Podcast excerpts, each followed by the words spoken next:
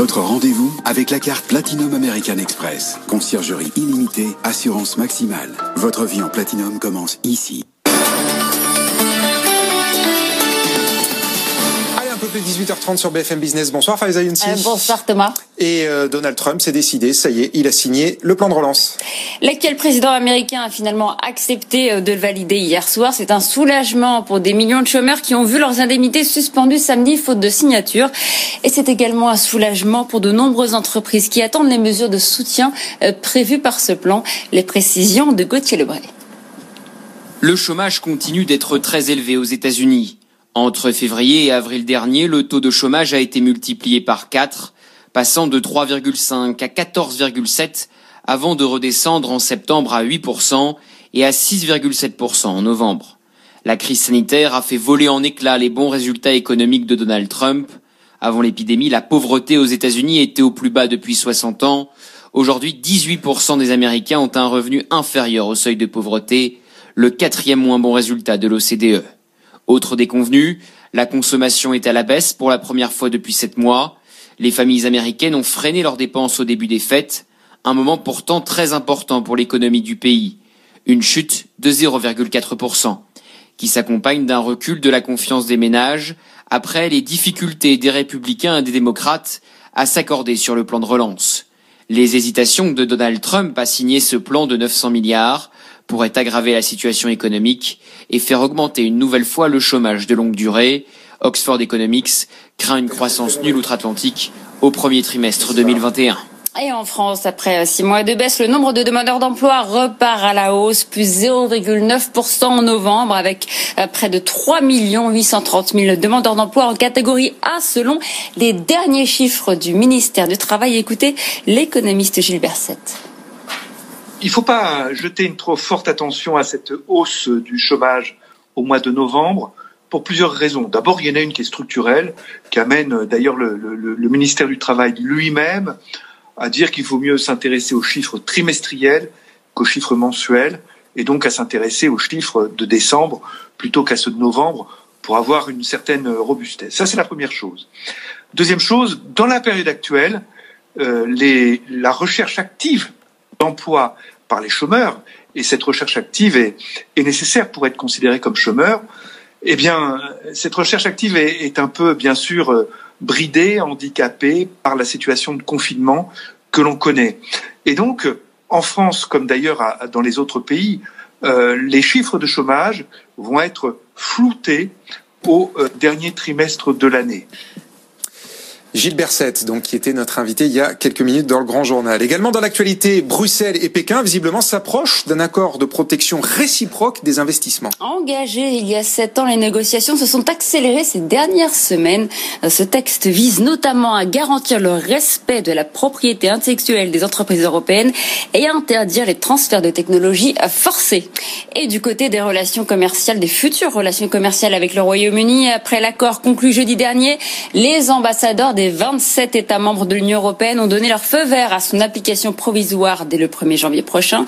Les gouvernements doivent encore formellement signer les documents demain, puis le Parlement britannique va voter mercredi prochain. La procédure s'accélère donc et c'est tant mieux car il y a urgence. C'est ce que nous a expliqué Elvire Fabry. Elle est chercheure à l'Institut Jacques Delors on voit bien que le problème de, l'accord qui a été euh, signé la semaine dernière, c'est quand même le très court délai qui est donné aux acteurs économiques pour se préparer maintenant aux nouveaux termes qui seront appliqués dès le 1er euh, janvier. Au-delà du rétablissement des, euh, frontières et des contrôles, maintenant il y a toute une série d'informations que contiennent ces plus de 1200 pages et qu'il faut que les acteurs puissent, puissent appliquer. Plus on avait une nouvelle rapide sur le vote au niveau des Européens et, pour pouvoir donner également un signal euh, côté britannique qui doit encore voter à la Chambre des communes l'accord, plus ça permet d'aller de tourner la page et de se préparer maintenant aux nouvelles étapes du 1er janvier prochain. Alors les bourses européennes ont salué aujourd'hui cet accord entre l'Union européenne et le Royaume-Uni. À Francfort, le DAX a bondi de 1,5% et clôture à son plus haut niveau historique. Paris termine également dans le vert ce soir, plus 1,2% à 100 588 points. L'indice a franchi la barre des 100 600 en séance. 610 millions d'euros, c'est la provision supplémentaire que Commerzbank va enregistrer dans ses comptes au quatrième trimestre pour son plan de suppression de postes. Cette somme va financer le départ de 2300 salariés sur 39 600. Le groupe bancaire allemand prévoit d'être dans le rouge pour cette année, une première en un peu plus de 10 ans. Et puis dans la course au vaccin euh, Pfizer, pris de court par Pfizer et Moderna, le labo AstraZeneca promet finalement un vaccin encore plus efficace que ceux de ses concurrents. Oui, à 100%, on peut pas faire mieux contre les formes sévères du coronavirus. Euh, plombé par des retards dans ses essais, le vaccin du groupe pharmaceutique britannique n'en est pas moins très attendu. Euh, s'appuyant sur une technologie différente, plus ancienne que ses concurrents, il sera plus facile à déployer. Hélène Cornet. Il est moins cher que les vaccins développés par Pfizer ou Moderna et surtout plus facile à transporter et à manipuler. Il ne nécessite pas en effet d'être conservé à très basse température, ce qui en fait un vaccin vital pour les pays chauds notamment. Le vaccin d'AstraZeneca attend encore de recevoir le feu vert des autorités de santé, mais déjà au Royaume-Uni, on espère pouvoir l'injecter dès le 4 janvier afin de pouvoir faire monter en puissance la campagne de vaccination. AstraZeneca affirme que son produit assure une protection de 100% contre les formes graves de la maladie, l'efficacité serait la même contre la nouvelle variante du coronavirus. Ce serait alors le troisième vaccin mis sur le marché, une prouesse pour le groupe pharmaceutique qui pourrait faire oublier les critiques du début. Le laboratoire a dû en effet revoir son protocole après des résultats intermédiaires mitigés, le fait d'injecter une demi-dose puis une dose complète un mois plus tard, une erreur à la base, s'est montré en effet plus efficace que deux doses complètes.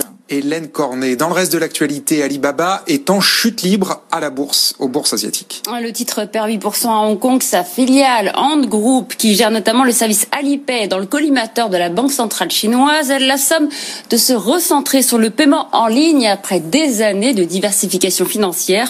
À l'image de la filiale d'Alibaba, tous les géants de la tech chinoise sont dans le viseur de Pékin depuis plusieurs mois. Le détail avec Paul Marion.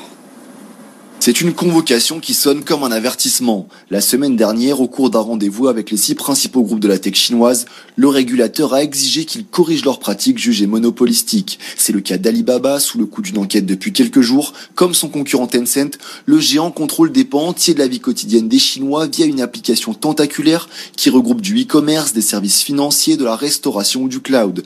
Dans un rapport accablant publié début novembre, l'autorité chinoise de la concurrence accuse ces super applications d'en fermer les consommateurs dans leur propre boucle de service par la collecte massive de données et un accès limité aux plateformes concurrentes. Pékin s'apprête donc à durcir ses réglementations antitrust, mais aussi financières, alors qu'en Chine, les plateformes contrôlent près d'un tiers des prêts aux ménages. La Banque centrale chinoise impose à Ant Group, fintech d'Alibaba, d'abandonner ses activités de banque et d'assurance qui comptent déjà plus d'un milliard de clients pour se recentrer sur les seuls paiements. Après euh, plusieurs grèves, les livreurs d'Uber Eats de Saint-Etienne obtiennent gain de cause. La plateforme va désormais leur payer une rémunération minimum pendant les tranches horaires les plus demandées. Euh, par ailleurs, les livreurs ont également obtenu le retour des primes de pluie et la grogne n'est pas éteinte pour autant. Une mobilisation est de nouveau prévue prochainement et pourrait concerner cette fois-ci les autres plateformes. Et puis pour finir, Faiza, est-ce que la crise va révolutionner Hollywood et le secteur du cinéma? On peut se poser la question car plusieurs grands studios américains ont choisi de proposer leur dernière production en salle et en streaming. Euh, c'est le cas de Disney avec Soul et puis c'est le cas également du dernier film de Warner, Wonder Woman, sorti ce week-end donc en salle et sur les plateformes de vidéo à la demande. Il a redonné euh, quelques couleurs à un box-office américain en berne Léonard Cassette. En un week-end, Warner Bros. réalise plus de 16 millions de dollars de recettes en Amérique du Nord. Son film Wonder Woman 1984 est sorti le 25 décembre pour le box-office de Noël. Avec la pandémie de coronavirus, la somme est moins importante que les années précédentes, mais ce résultat satisfaisant est le fruit d'une stratégie payante pour le studio hollywoodien. Début décembre, il avait annoncé que l'ensemble de ses films de 2021 sortiraient en simultané en salle et sur la plateforme de streaming HBO Max. Wonder Woman fait figure d'un premier essai réussi, 200 millions de dollars de budget pour des recettes mondiales de 85 millions de dollars en quelques jours selon Comscore. Aux États-Unis, le virus a fait plus de 330 000 morts et les studios doivent s'adapter à la peur d'aller dans les salles de cinéma. Warner a la stratégie la plus extrême avec des doubles sorties, tandis que Disney prévoit certains films en salle et d'autres en streaming, comme Mulan par exemple.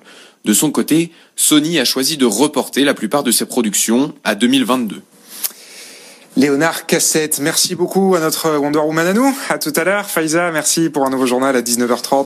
Au bureau ou en déplacement, écoutez BFM Business à la radio. À Rennes, 102.4. Les entrepreneurs, ce qu'ils veulent, c'est travailler. C'est normal. C'est leur bébé, c'est leur entreprise. BFM Business à Lyon, 95.3. L'équipe a pris des décisions euh, difficiles, parfois courageuses, souvent, qui portent leurs fruits. À Grenoble, 100.8. Les entreprises changent, elles sont plus flexibles. Ça ouvre en fait le spectre des candidats. Découvrez toutes les fréquences FM de BFM Business sur bfmbusiness.com. BFM Business, la radio de l'info économique et financière.